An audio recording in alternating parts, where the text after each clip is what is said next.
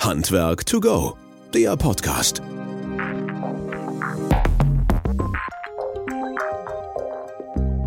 Ja, hallo und herzlich willkommen zu unserem Podcast Handwerk to go. Schön, dass ihr wieder eingeschaltet habt und dabei seid. Vielen, vielen Dank vor allen Dingen für eure ganzen Rückmeldungen und die interessanten Beiträge und Fragen, die ihr uns immer stellt. Wir geben die gerne immer weiter und nehmen auch gerne eure Anregungen und Ideen auf halt für weitere Podcasts. Wir laufen, wie ihr wisst, auf die hundertste Folge zu. Es ist nicht mehr lange und auch da werden die ein oder anderen Überraschungen noch kommen halt und wahrscheinlich auch der ein oder andere Gast noch mal zu Wort kommen, der da war. Deswegen ähm, seid auch ermuntert und fühlt euch ermuntert, selber Beiträge zu schicken. Näheres findet ihr dann sicherlich auf unseren Social Media Kanälen. Ich bin erstmals seit etwas längerer Zeit nicht mehr alleine hier im Studio mit irgendwie online verbunden, sondern ich freue mich insbesondere, dass wir einen Studiogast hier haben. Andreas Evatius ist hier von Primagas. Andreas, erstmal ein herzliches Willkommen und vielen, vielen Dank, dass du die Reise und den Weg auf dich genommen hast, hierher zu kommen halt und dass wir uns ein bisschen ausplaudern und quatschen konnten und mal über Gemeinsamkeiten reden. Schön. Ja, vielen Dank, Christian. Vielen Dank für die Einladung. Ja, man hört es, äh, du hast einen leichten Dialekt halt, ne? Du kommst jetzt nicht gerade aus der Bad Württemberger Ecke, sondern so aus der Krefelder Ecke. Ja, noch ein bisschen südlicher. Ich komme aus der Eifel in der Nähe von Düren zwischen Köln und Aachen. Und ich denke mal, man hört so diesen rheinischen Singsang in der Stimme, von daher alles gut. Okay, also das kann für euch da draußen nur schön werden. Halt letztlich dann habt ihr auf alle Fälle eine schöne Stimme und deine nämlich halt dabei ähm, zu hören, wie das ist. Ja, wenn ihr Fragen und Anregungen habt, natürlich immer wieder gerne zu uns. Ansonsten ist das Thema ähm, allgegenwärtig, Gebäudeenergiegesetz. Wie geht natürlich auch die 65-Prozent-Regelung? Was kommt da alles auf uns zu? Und Andreas, du bist ja da schon vor der ISH in Anführungsstrichen auf uns zugekommen und hast gesagt, Mensch, ey, eigentlich wäre das ein Thema, dass wir da mal ein bisschen zusammen drüber quatschen sollten halt, weil es gibt so viele Berührungspunkte, wie wir jetzt auch gemerkt haben halt, äh, dass das total wichtig wäre und interessant ist halt. Ne? Genau, wir haben ja bei uns hier in Deutschland knapp 100.000 Bestandskunden und die fragen sich natürlich auch, wie jetzt die Modernisierung nach vorne geht. Gebäudeenergiegesetz, ähm, die Novelle ist gerade raus. Und äh, für uns stellt sich natürlich die Frage, wie geht's mit Flüssiggas weiter als Energieversorger? Wir sind ähm, natürlich immer noch ein hauptsächlich fossiler Energieträger und äh, bieten aber unseren Kunden natürlich auch Lösungen an. Und aus dem Grunde habe ich gedacht, Mensch, Christian, wir könnten doch mal zusammen diesen Podcast machen, um die Leute über Flüssiggas und die Möglichkeiten aufzuklären. Genau, weil so anderes Gasthema ist halt viel bekannt, aber Flüssiggas, mir persönlich natürlich stark bekannt halt, aber dem einen oder anderen vielleicht von euch da draußen noch nicht so präsent. Das zeigt sich ja auch. Du hast jetzt eine große Kommunikationskampagne jetzt gestartet und ihr seid da mittendrin halt, dass da schon an der einen oder anderen Stelle noch ein bisschen Aufklärungsbedarf ist. Bevor wir da aber tiefer einsteigen, äh, vielleicht nochmal so Prima Gas, also ich hoffe, dass deutschlandweit alle euch kennen, aber vielleicht gibt es ja den einen oder anderen, der euch nicht kennt. Kannst du vielleicht noch mal ein paar Worte zum Unternehmen und zu dem Gesamten sagen? Ja, die Primagas in ein paar Worten erklärt. Wir sind seit äh, mehr als 70 Jahren am Markt, schon lange dabei und konzentrieren uns hauptsächlich auf die Versorgung von äh, Immobilien, von Haushalten im Einfamilienhausbereich, aber auch im Industriebereich und äh, können überall in Deutschland, überall da, wo in der Vergangenheit kein Erdgasnetz äh, gelegen hat, genau da war eigentlich unsere Kernkompetenz, die Kunden mit Flüssiggas zu versorgen, als Alternative zum Erdgasnetz. Mhm. Und wir erleben ja gerade auch wieder so einen kleinen Hype da in der Richtung. Ne? Erst war ja letztes Jahr ging's los, wie geht das alles halt? Heizungsmodernisierung, ne? Heizungsgesetz in aller Munde, dann alle Wärmepumpen müssen rein, alle Heizungen wieder raus und jetzt gerade im ländlichen Gebiet merken wir doch wieder was ganz anderes. Genau. Letztes Jahr war natürlich auch noch die Ukraine-Krise ein Riesenthema für uns. Äh, wir kamen zu einer Gasmangellage. Das hat natürlich dafür gesorgt, dass die Energiepreise enorm nach oben gestiegen sind. Wir haben das alle gemerkt im Erdgasbereich, im Strompreis. Ähm, Im Flüssiggasbereich war es etwas anders. Deswegen sind viele Kunden auch auf uns zugekommen und Neukunden auf uns zugekommen und haben tatsächlich von Erdgas auf Flüssiggas gewechselt oder haben halt äh, ja nach Alternativen gesucht, wie sie eben günstiger heizen können. Und so ist das Thema Flüssiggas natürlich richtig prominent geworden. Ja, gerade da, wo es halt keine Lagerflächen gibt, beziehungsweise da, wo keine ähm, Fortführung des Erdgas halt möglich ist, wo ihr dann halt im Gegensatz zu Öl halt auch irgendwo lagern könnt, ist das natürlich eine ideale Alternative. Genau, was viele halt nicht wissen und da war schon in der Vergangenheit immer unsere Stärke. Flüssiggas darf eben auch in Trinkwasserschutzgebieten eingesetzt werden. Überall da, wo heute äh, kein Öl eingesetzt wird, genau da ist unsere Kernkompetenz gewesen. Mhm. Und ähm, ja, das, wir haben es vor zwei Jahren erlebt, da als die Katastrophe im Ahrtal war. Mhm. Auch da sind ja viele Öltanks hochgekommen. Da war das erste Mal so richtig Öl massiv in der Kritik, ähm, wo wir dann aber mit dem Flüssiggas eben aus der Umweltverträglichkeit heraus natürlich da eine Lösung bieten können. Und wo auch heute wieder viele Flüssiggas-Tanks im Einsatz sind. Mhm. Und jetzt war das eigentlich über Jahrzehnte ja so, wo ihr sagt, okay, da leben wir ganz gut mit halt irgendwo und es läuft halt in Anführungsstrichen und jetzt auf einmal gibt es aber schon so ein Interesse und auch die Idee, das Ganze natürlich ein bisschen kundzutun halt und auch vor allen Dingen noch stärker zu vermarkten. Ne? Genau. Bei uns ist eine Besonderheit, wir haben seit 2018 haben wir als Flüssiggasversorger eine biogene Variante vom Flüssiggas. Und äh, wir haben uns dafür eingesetzt, dass es im bisherigen GEG schon anerkannt ist als Erfüllungsoption für die erneuerbare Energien. Und äh, so wie es jetzt aktuell ausschaut, auch in der aktuellen Novelle ist Flüssiggas explizit mit biogener Variante als Erfüllungsoption auch vorgesehen. Und das bietet natürlich die Chance, gerade in den äh, Modernisierungsvorhaben im Altbau, dass man da eben mit biogenem Flüssiggas auch eine Lösung hat, um diese 65 Prozent zu erfüllen. Das mhm. ist natürlich eine Riesenchance. Kannst du ein bisschen was zu diesen Biogenen sagen, beziehungsweise wie ja, produziert das wird, beziehungsweise ja. wie, wie die Herstellung dann da tatsächlich ist? Halt genau. Ja, Weil wenn du jetzt schon mal da bist, wollen wir ja ein bisschen was wissen. Halt. Natürlich. Die, äh, das biogene Flüssiggas ist ein Nebenprodukt aus der Biodieselherstellung. Äh, wenn man sich mal an der Tankstelle umschaut, äh, dann wissen wir, sieben Prozent ist heute schon die Quote, die als Biodiesel dem normalen Diesel immer beigemischt wird. Mhm. Und bei dieser Biodieselproduktion, ähm, wie auch bei jeder anderen Raffinerieprozess, ob ich jetzt Heizöl oder Benzin raffineriere, entsteht automatisch Propan als Nebenprodukt. Und das ist auch das, was hier bei dem Biodiesel entsteht.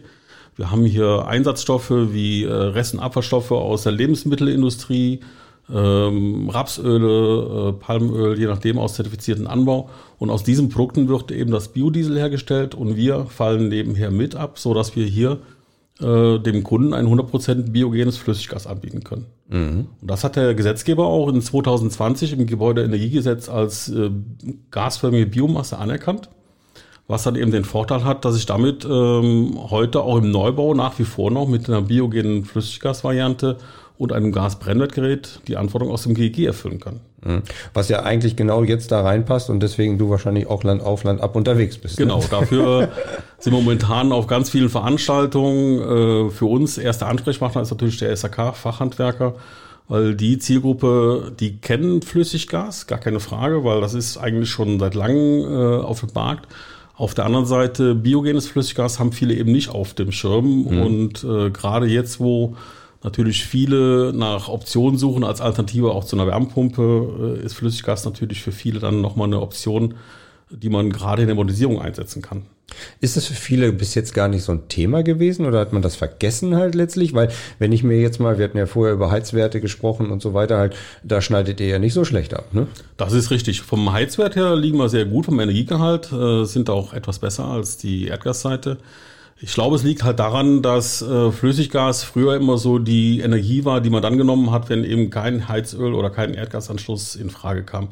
Und ähm, ja, man hat dann im Grunde genommen immer dann, wenn keine Nachtspeicheröfen äh, gewollt, äh, wenn man die nicht haben wollte, mhm. von, von vorn an, äh, immer dann, wenn man keine ähm, äh, Option in einer Ölheizung oder einem Erdgasanschluss hatte, dann hat man sich eben für Flüssiggas entschieden, weil das dann nochmal eine komfortable Alternative zu einem Nachtspeicherofen beispielsweise war. Mhm. Das heißt, wir sind wirklich schon eine Nische. Wir machen ungefähr zweieinhalb Prozent vom Gesamtenergiemix in Deutschland eigentlich aus und sind dann damit immer etwas in Vergessenheit geraten. Und jetzt öffnet sich für uns so ein Fenster, wo wir gerade dann, wenn kein Erdgas vorhanden ist oder wo man eben nochmal eine Alternative zu einem Netzanschluss, gerade dann, wenn ich mich eben unabhängig machen möchte von einem Erdgasversorger, bietet Flüssiggas jetzt die Alternative. Mhm. Und wie, wie geht das dann praktisch halt letztlich? Ich hab, entweder ich habe jetzt Öl und will umsteigen oder ich habe jetzt schon Flüssiggas und will das erneuern oder sowas oder ich habe Erdgas und will jetzt auf Flüssiggas umsteigen. Wie, wie, wie kann man sich das vorstellen? Was muss ja. man dann tun halt in Anführungsstrichen? Ja. Passt das immer oder? Mm, ja, das passt, in der Regel passt es eigentlich immer. Es gibt also kaum Situationen, wo ich äh, Flüssiggasanschlüsse nicht herstellen kann. Das, äh, man muss natürlich immer schauen, ich brauche den Platz auf meinem Grundstück, weil wir müssen immer den Tank äh, außerhalb vom Gebäude einlagern. Also der wird entweder aufgestellt oberirdisch oder wir machen den als erdgedeckte Variante ins Erdreich rein. Mhm. Und ähm, ja, den Platz muss ich natürlich haben. Und äh, darüber hinaus muss ich natürlich auch mit dem LKW irgendwie äh, anfahren können, denn wir beliefern unsere Kunden im Grunde genommen klassisch wie den Heizölkunden mit einem LKW und können so aber bundesweit, eh, unabhängig von den Erdgasnetzen, überall liefern. Mhm. Das heißt also, es gibt dann ja im Vorfeld wahrscheinlich irgendwie eine Berechnung oder Überlegung von der Größe her, von der äh, Anlage. Es muss ja irgendwie beschaffen sein dafür halt. Ne? Wir haben mal Ja. gelernt, dass es auch natürlich mit dem Wobbe-Index zusammenhängt. Also nicht jede Feuerstätte kann mit jeder Düse oder Sache so beheizt werden. Ja. Muss ja irgendwie ein bisschen übereinpassen. Ja, das ist ähm, für uns ist in erster Linie immer entscheidend, äh, wie kann ich den Flüssiggastank beim Kunden platzieren und was sind so die, die Anforderungen. Also wie viel Energie braucht der Kunde? Hat er da den ganz normalen Brennwertkessel, so wie wir den aus dem Haushalt kennen, oder haben wir zum Beispiel hier eine Hallenheizung, wo ich deutlich höhere Energiebedarfe habe, dann muss ich dementsprechend auch den Tank auswählen. Wir machen das immer so, damit der Kunde auch eine Vorstellung davon hat. Wir kommen raus, wir haben immer einen Außendienstmitarbeiter, der den Kunden vor Ort berät und äh, nutzen auch da beispielsweise eine AR-App, wo man dann wirklich dem Kunden auch durch das iPad dann zeigen kann, wie denn der Tank später auf dem Grundstück ausschaut, dass man sich auch eine Vorstellung davon macht, wo wird denn der Tank aufgestellt, wie sieht die Planung aus und äh, ja, wie sieht die saubere Installation am Ende aus, weil am Ende möchte man ja auch dann, dass das Grundstück auch nach wie vor äh, ansehnlich ist und nicht durch irgendwie einen Gastank dann ja, beeinträchtigt wird. Und dann nicht irgendwo in der letzten Ecke voll bewuchert mit irgendwas und das findet Ja, keiner genau. mehr halt. Das ne? sind immer so die Klassiker. Ne? Viele kennen halt immer den oberirdischen Tank, äh, die, die weißen Behälter, die dann in der Gegend rumstehen. Äh, Wenn man sich aber schon ja, die letzten Jahre anschaut, dann kann man davon ausgehen, 70, fast 80 Prozent aller Behälter, die werden heutzutage erdgedeckt äh, eingelagert. Das heißt, da kommt ein kleiner Domdeckel oben raus. Man sieht fast nichts mehr davon. Wie eine Wasserzisterne muss man sich das vorstellen. Und äh, integriert sich halt wunderbar in, in Vorgärten oder eben da, wo der Kunde sagt, da passt er hin und da passt auch optisch äh, für, für alle dann. Dann müsst ihr immer nur für die Kinder, die dann da buddeln oder sowas, vorher mal sagen, okay, da halt nicht oder irgendwo ein, Ja, genau. Schildchen hinsetzen halt. Ne? Das ist richtig. Da müssen wir natürlich mal schauen. Es gibt natürlich so ein paar Regularien, die muss man einhalten. Ne? Also so Sachen wie Fenster, Kanäle, Schächte, äh, die muss man immer berücksichtigen bei der Aufstellung. Man darf halt nicht vergessen, anders als beim Erdgas, wir sind äh, schwerer als Luft. Das heißt, das Ja. Gas würde sich immer absetzen. Und deswegen muss man immer Abstand halten von Kellerschächten, äh, irgendwelchen Einläufen wie, wie äh, Regenabwasser oder sowas.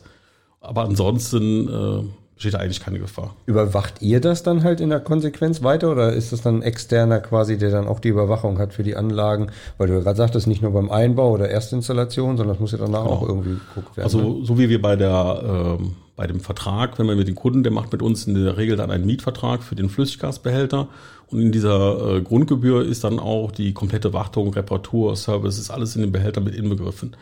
Ähm, Im weiteren Verlauf, wenn der Kunde dann äh, den Behälter über mehrere Jahre da stehen hat, kommen wir alle zwei Jahre raus, machen dann eine äußere Prüfung. Das heißt, wir gucken, hat sich irgendwie am Grundstück irgendwas verändert, hat äh, sich irgendwas Besonderes ergeben, hat der Kunde vielleicht andere Pläne. Weil oftmals ist es so, man ist so in der Bauphase ne, und dann kommt die Situation, ah, ich brauche noch einen Carport und ich muss auch irgendwie eine Gartenhütte da hinsetzen oder wo kann ich mein Holz stapeln? Und das sind dann so die Fragen, die man im Rahmen der äußeren Prüfung gerne klärt. Ne? Und alle zehn Jahre gucken wir danach, ist der Behälter auch von innen Ordnung, machen also eine innere Prüfung, gucken nach der Rohrleitung. Und das sind so Dinge, die wir in der Überwachung mitmachen, mit äh, Dienstleistern und Fachbetrieben zusammen. Aber wir äh, sind schon derjenige, der dann das Ganze dann quasi immer wieder bei sich dann auf Wiedervorlage hat und dem Kunden das abnimmt. Äh, Jetzt mal eine, eine, eine Frage, Frage so im Off. Der, der Tank und so weiter, ne, gehört der euch oder ist das gemietet oder kaufe ich das? Also ich bin, bin jetzt Ja. nur Betreiber von euch Ja. ähm, im Grillbereich halt. Also Genau, also der Hause, Mieter, aber genau, also wir gesagt machen das immer so, wir, wir äh, stellen den Behälter in der Miete zur Verfügung und haben dann damit auch alles, was an den Behälter angeht, bei uns in der Verantwortung. Also wenn der mal getauscht werden müsste, mal angenommen, dein Behälter, der würde irgendwann durch den TÜV irgendwie verworfen, dann würden wir den auch austauschen und das wäre dann zu unseren Lasten. Okay. Also du hast eigentlich mit dem Gasanschluss hast du hier einen Vergleich wie mit einem Erdgasanschluss. Ne, dass du dann da dich im Grunde genommen nicht mehr darum kümmern musst, sondern du nimmst einfach das Gas und ja, Nutzt es halt dann Nutzt quasi. halt ne? dann. Und jetzt ist die Beschaffung, also da ein bisschen technisch nochmal so werden, halt Biogen hast du ja erklärt gehabt, halt, wo das herkommt, aber ihr müsst ja auch das ganze Zeug erstmal irgendwo herkriegen halt, ne? Also es ist ja nicht so, dass du vor der Haustür da so ein, also was Ja. abbaust. Genau, das ist richtig. Wir haben natürlich da eine Logistikkette äh, dahinter stehen. Wir, wir beziehen einen Großteil von unserem Flüssiggas äh, aus der Nordsee. Also da, wo quasi Erdgas und Öl gefördert wird, da entsteht auch gleichzeitig als Nebenprodukt äh, immer auch Flüssiggas, was dann eben entsprechend äh, getrennt wird von, von dem Erdgas und vom Heizöl und was dann per Schiff tatsächlich dann hier entweder in Brunsbüttel oder beispielsweise im Duisburger Hafen umgeschlagen wird und von dort aus geht das Ganze dann per Kesselwagen oder per LKW dann direkt zum Kunden raus. Ne? Also wir haben verschiedene Transportwege, das geht dann über Schiffe, Kesselwagen, bis dann am Ende dann der LKW beim Kunden vor Ort an der Haustür steht. Mhm. Und das geht halt überall. Ne? Also wir haben Kunden, die, die haben ihren Tank an der Nordsee. Wir haben aber auch Kunden, die sind irgendwo auf 2000 Meter Höhe, irgendwo in den Alpen.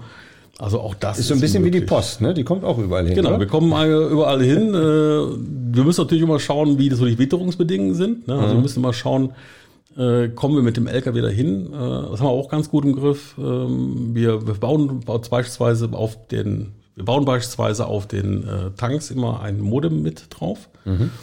Und über dieses Modem können wir halt eine Fernabfrage machen. Wir können also immer nachschauen, wie viel ist im Tank gerade drin dann können wir entweder den Kunden dran erinnern oder der macht mit uns eine Vereinbarung, dass wir ihn automatisch auffüllen. Und dann können wir den auch vor den Wintermonaten vor allen Dingen bevorraten. Weil es gibt einfach Gegenden, auch in Deutschland, so im Mittelgebirge, da komme ich dann halt in den Wintermonaten, wenn Frost ist oder wenn mhm. mal Schneefall ist, komme ich schlecht hin. Und da sorgen wir einfach dafür, dass der Kunde frühzeitig befordert ist. Mhm. Das heißt also, die, der Transportweg ist das Problem und nicht die Lagerung des genau. Flüssiggas in dem Behälter. Ne? Die Transport, die Logistik, mhm. das ist eigentlich die Herausforderung, dass man genügend Produkt vor allen Dingen äh, bevorratet. Und das ist auch der Vorteil, immer erkläre ich dann mit dem, mit dem Versorgungsvertrag, den wir machen. Auf der einen Seite, ja, wir vermieten den Behälter und der Kunde muss bei uns das Gas abnehmen. Mhm. Auf der anderen Seite garantieren wir ihm auch die Gasversorgung. Ne? Also der Kunde, der dann äh, bei uns den Vertrag abschließt, der weiß auch, dass wir im Zweifelsfall das Gas liefern und ihn dann nicht im Regen stehen lassen, wenn dann mal irgendwie Not am Mann ist. Ne? Also wir haben auch ganz viele Anrufe, die kommen gerade auf Heiligabend äh, und sagen, Mensch, mein Tank ist leer, wie sieht's aus? Und dann stehen wir auch da parat, weil wir haben an 365 Tagen haben wir eine Notdienstnummer, die dann auch besetzt ist und wo wir dann im Zweifelsfall auch an solchen Tagen rauskommen. Das heißt also Service und ja, am Kunden arbeiten ist bei euch schon hoch im Kurs halt. Dass ihr Ganz genau. Das ist eigentlich das, was wir uns auf, der Fahne, auf die Fahne mhm. schreiben. Äh, eine faire Beratung äh, ist das A und O, also wirklich den Kunden dann in der Tankanlage beraten, aber auch später im weiteren Verlauf. Und äh, ja, jetzt im Rahmen von der Novelle zum Gebäudeenergiegesetz ist natürlich das auch ein wesentlicher Bestandteil. Ne? Also wir müssen jetzt die, die Kunden natürlich aufklären, äh, fair beraten und natürlich auch sagen, welche Möglichkeiten gibt es denn da? Ne? Denn es gibt sicherlich die Gebäude, die, die noch relativ neu sind, ich sag mal so ab 2000 gebaut sind. Da ist sicherlich die Wärmepumpe jetzt auch in einer 1 zu 1 Ablösung genau das Richtige. Äh, aber wir haben so viele Gebäude, die sind von vor 1977 und da sehe ich halt die große Herausforderung, äh, was man noch alles machen muss, wenn man jetzt auf eine Wärmepumpe äh, switcht. Und da sehe ich halt den Vorteil, man kann da auch mit Flüssiggas noch das eine oder andere machen. Also das haben wir ja neulich gerade bei unserem Innovationsforum diskutiert. Auf dem Forum waren auch Schornsteinfeger-Vertreter, SAK-Vertreter, dann die Wissenschaft, Professor Oschatz war mit dabei, ein Coaching-Berater war mit dabei und genau um dieses Thema ist denn die Wärmepumpe, also Strom, das Allerheilmittel. Und gerade in diesen Sachen, wo wir Spitzen abdecken müssen, gerade im Altbau und ganz ehrlich, wir haben so viel in Deutschland davon halt, weil irgendwie kriegen wir es ja noch nicht so ganz hin mit dem Neubauten und der Wohnung. Da ist noch unwahrscheinlich viel Potenzial. Ja, ne? Und gerade dieser, diese Vielfalt. Ich rede eigentlich eher davon, dass wir eine Vielfalt brauchen und nicht diese eine Lösung. Ähm, ich mache mal so ein Beispiel. Wir haben äh, letztes Jahr, als so diese Gasmangellage war und wir ja kurz davor waren, dass wir vielleicht zu wenig Erdgas hätten, mhm ähm, kam äh, beispielsweise die Stadionverwaltung von Borussia Mönchengladbach auf uns zu. So, jetzt müssen alle zuhören, die bei den Fohlen aktiv sind. Ne? Das ist so deine Gegend da unten. Ja, ja, ne? das ist meine das Gegend. Jetzt, ja, ja, ja. Ähm, und ähm, diese Saison nicht ganz so gut, glaube ich. Ja, ne? es läuft so nicht ganz so gut. Es liegt aber natürlich am Flüssiggas. Okay. Äh, so viel kann ich nicht verraten. Nein, aber die sind auf uns zugekommen und da ging es eben auch darum, was kann ich im Notfall mit Flüssiggas machen und da sind wir hingegangen und haben da beispielsweise eine Behälterbatterie aufgestellt mit neuen Flüssiggastanks und die versorgen eben da den Hotelkomplex und das Stadion mit Flüssiggas ne? und können dann halt bei Bedarf, können die halt ja, bivalent, bivalent fahren. Mhm. Womit, so, die, womit heizen sie sonst? Oder wie? Äh, die haben Erdgas sonst okay. auch im Einsatz. Mhm. Ne? Und so haben die halt hier äh, zwei verschiedene Medien, mit denen die halt wunderbar da jetzt ihren Betrieb aufrechthalten können. Ne? Und neun, neun Kesseltanks ist dann wie groß? Also was muss man sich da vorstellen? Das ist ja, wenn man sich mal vorstellt, da sind jetzt äh, ist so ein 2,9 Tonner mal 9, ne? ein so ein 2,9 Tonner, der hat einen Energiegehalt von 38.000 Kilowattstunden. Ähm, okay, das sich, ist schon ein bisschen größer. Das ist ne? schon ein bisschen ja. größer, ne? Und ähm, ich vergleiche das mal so mit einem mit einem Haushalt. Wir haben so in den Altbauten, da liegen wir in der Regel immer so bei 15.000, 20.000 ja. Kilowattstunden. Das mhm. ist, glaube ich, so die Norm und äh, da kann man sich vorstellen, mit so einem 2,9 Tonner, da kann man schon mal zwei Jahre mit heizen. Also wir legen natürlich die Behälter immer nach dem Energiebedarf aus. Ne? Also wir versuchen jetzt nicht zu groß zu dimensionieren. Äh, man muss ja auch mal gucken, wie das vom Platz her passt. Ne? Ähm, aber man sieht hier, äh, da kann man schon mal ein ganzes Jahr mit durchheizen. Das heißt, ihr habt euch eine kleine Beteiligung daran gesichert, dass auch der Verein weiterlebt und auch äh, nach vorne gebracht wird. Und, Genau, und äh, da hält es natürlich schon Daumen halten. Und wer mal äh, bei mir in die LinkedIn-Story reinschaut, wir können sogar die Behälter in den Vereinsfarben liefern, also weiß und grün. äh, ist auch sogar bei den unterirdischen Tanks möglich. Okay, und ihr werdet jetzt, aber jetzt kommt ja der Werbeblock, ihr werdet auch nicht nur gebunden an diese grün-weiß-Farben. Also es gäbe auch Alternativen, wenn da draußen welche sind, die äh, größere Mengen anscheinend abnehmen, auch dann farblich zu ja, kombinieren. mit Sicherheit, da geht dann mal was. Da kann man dann auch mal schauen, ob man das eine oder andere dann realisiert gemeinsam. Genau. Okay, also von daher da auf alle Fälle auf dich zukommen. Du wirst ja hinterher nochmal deine Kontaktdaten geben, beziehungsweise die, die man sich wenden kann, dass da auch ähm, solche Sachen halt drin sind. Ne? Das sind aber schon so Besonderheiten halt, so als, als Success Story irgendwo. Das sind schon so Besonderheiten, die auf uns zukommen und äh, da ist natürlich auch Herzblut dahinter, wenn man so einen so einen Verein dann da mal äh, als Kunden gewinnen kann. Äh, in der Regel sind es dann eben wirklich so die, die Einfamilienhäuser, ne, die dann äh, modernisiert werden, die von Öl auf Flüssiggas wechseln oder eben jetzt im letzten Jahr viele, die von Erdgas kommen. Ähm, Gerade im Mehrfamilienhausbereich sehe ich halt nochmal ein Riesenpotenzial, weil da ist oftmals so die Herausforderung, so mit der Trinkwasserversorgung beispielsweise, also wie kriege ich warmes Trinkwasser, wie kriege ich das Thema Leguellenschutz, wie kriege ich das in den Griff? Und ähm, ich sag mal, da eine Kombination aus Wärmepumpe und Gasbrennwert als Spitzenlastkessel ist ja nicht völlig ausgeschlossen. Das ist, glaube ich, sogar dann oftmals die preiswertere äh, Lösung äh, für, für solche Modernisierungsvorhaben und man hat ja trotzdem dann die 50 Prozent erfüllt.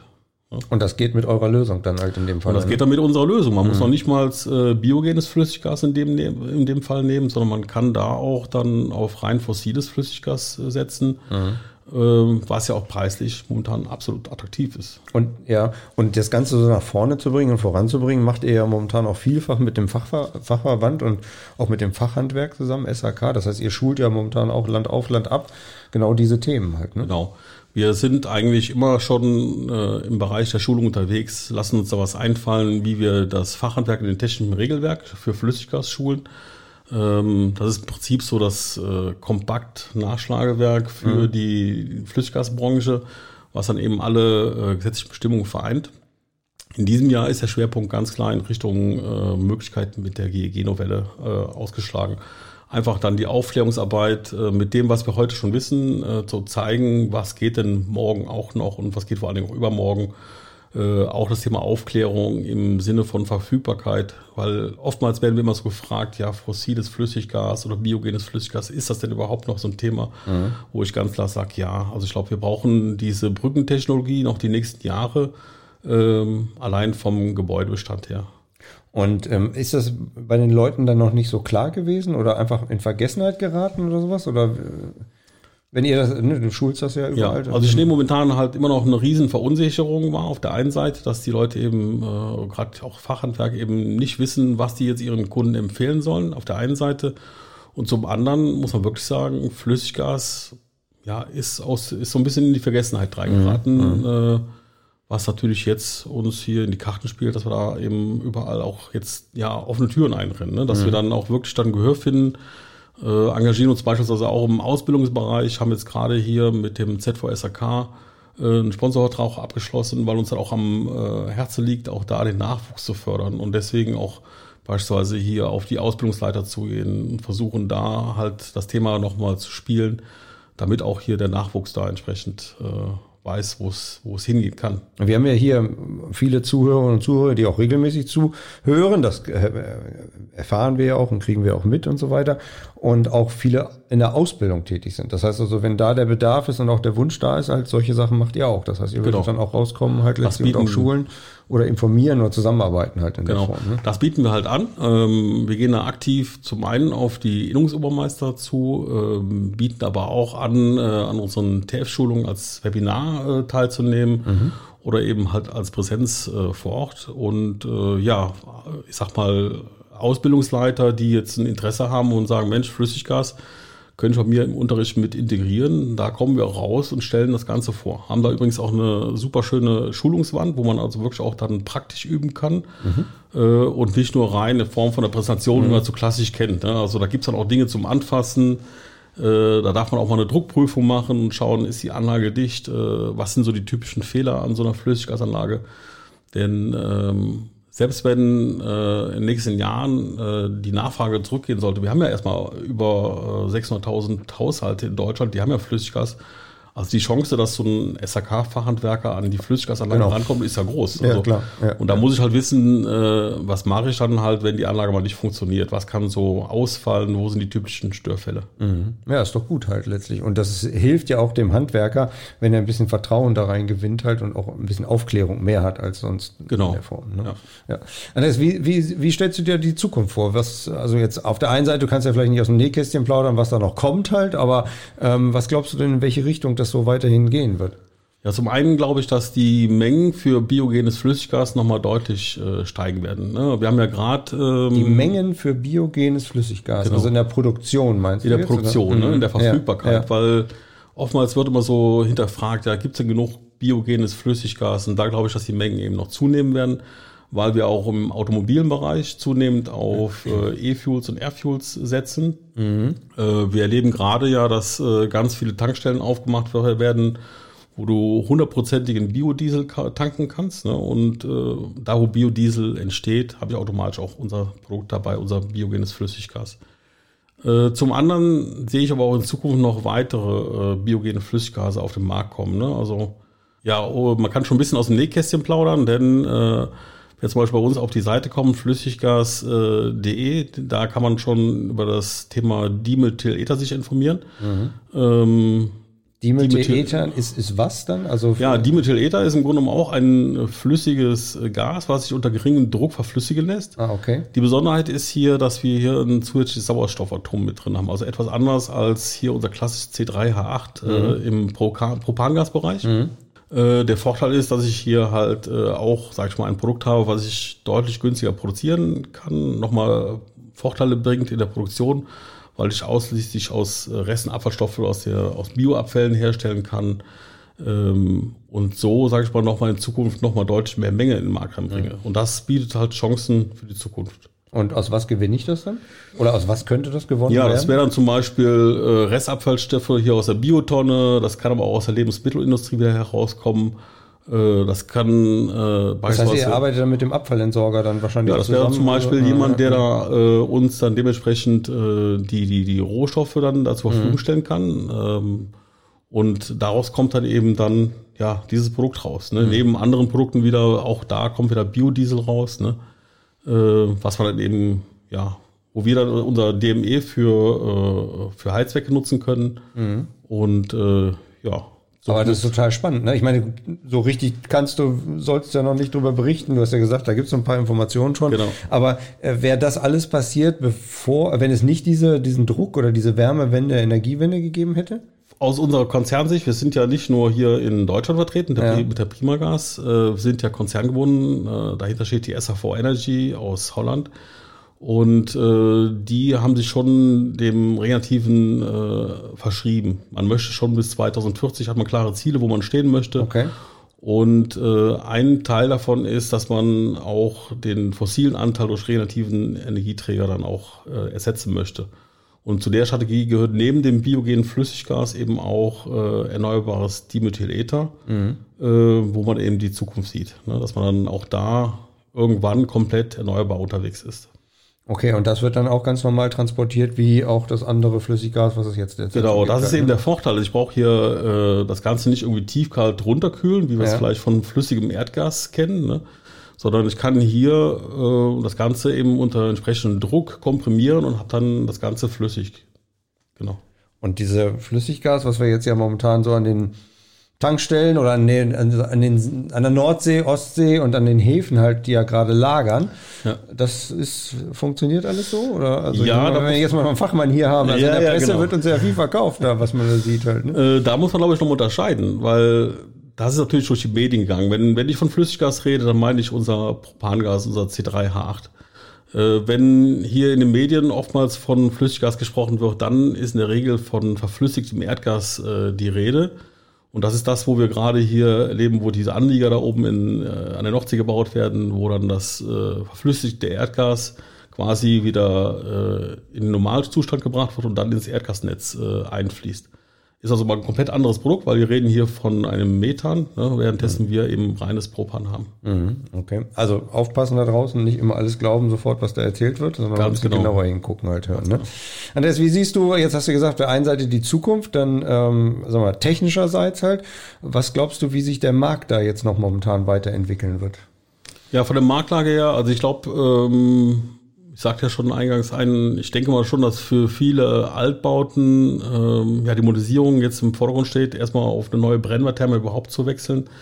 Äh, und ich sehe halt die, die Kombinationsmöglichkeit mit anderen äh, Techniken. Ne? Also die gerade die Kombination Wärmepumpe, Brennwert, äh, Solarthermie, dass das wieder deutlich an Fahrt aufnehmen wird. Ich finde, gerade auf der ESH hat man gesehen, da hat die Solarthermie, fand ich, die hat man schon fast gar nicht mehr wahrgenommen. Wie viele Brennwertfeuerstätten ähm, hast du noch gesehen? Ja, auch nicht mehr so viel. Ja, genau, dafür, ja dafür aber so ein paar in Richtung Wasserstoff. Ja, ja, ja. Und ähm, ja, ich denke mal, das Thema Hybridheizung wird wieder zunehmen, weil dann äh, habe ich hier eine Chance auf der technischen Seite, äh, ja, meine Heizung auf 65 Prozent erneuerbar zu bringen, auf der einen Seite und muss auf der anderen Seite vielleicht nicht ganz so viel in die Gebäudehülle investieren. Das wird, glaube ich, so die große Herausforderung sein, wie man eben in Zukunft die Heizung modernisiert. Mhm.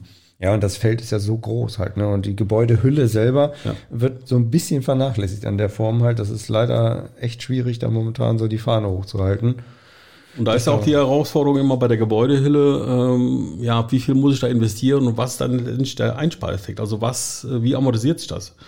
Und ich sage mal, wir sind hier in Deutschland, da, da guckt man halt immer doch sehr stark darauf, was bringt's mir, was kommt dann raus und wann amortisiert sich die ganze Sache. Mhm. Und äh, ja, da muss es irgendwo auch finanzierbar sein. Ne? Ja.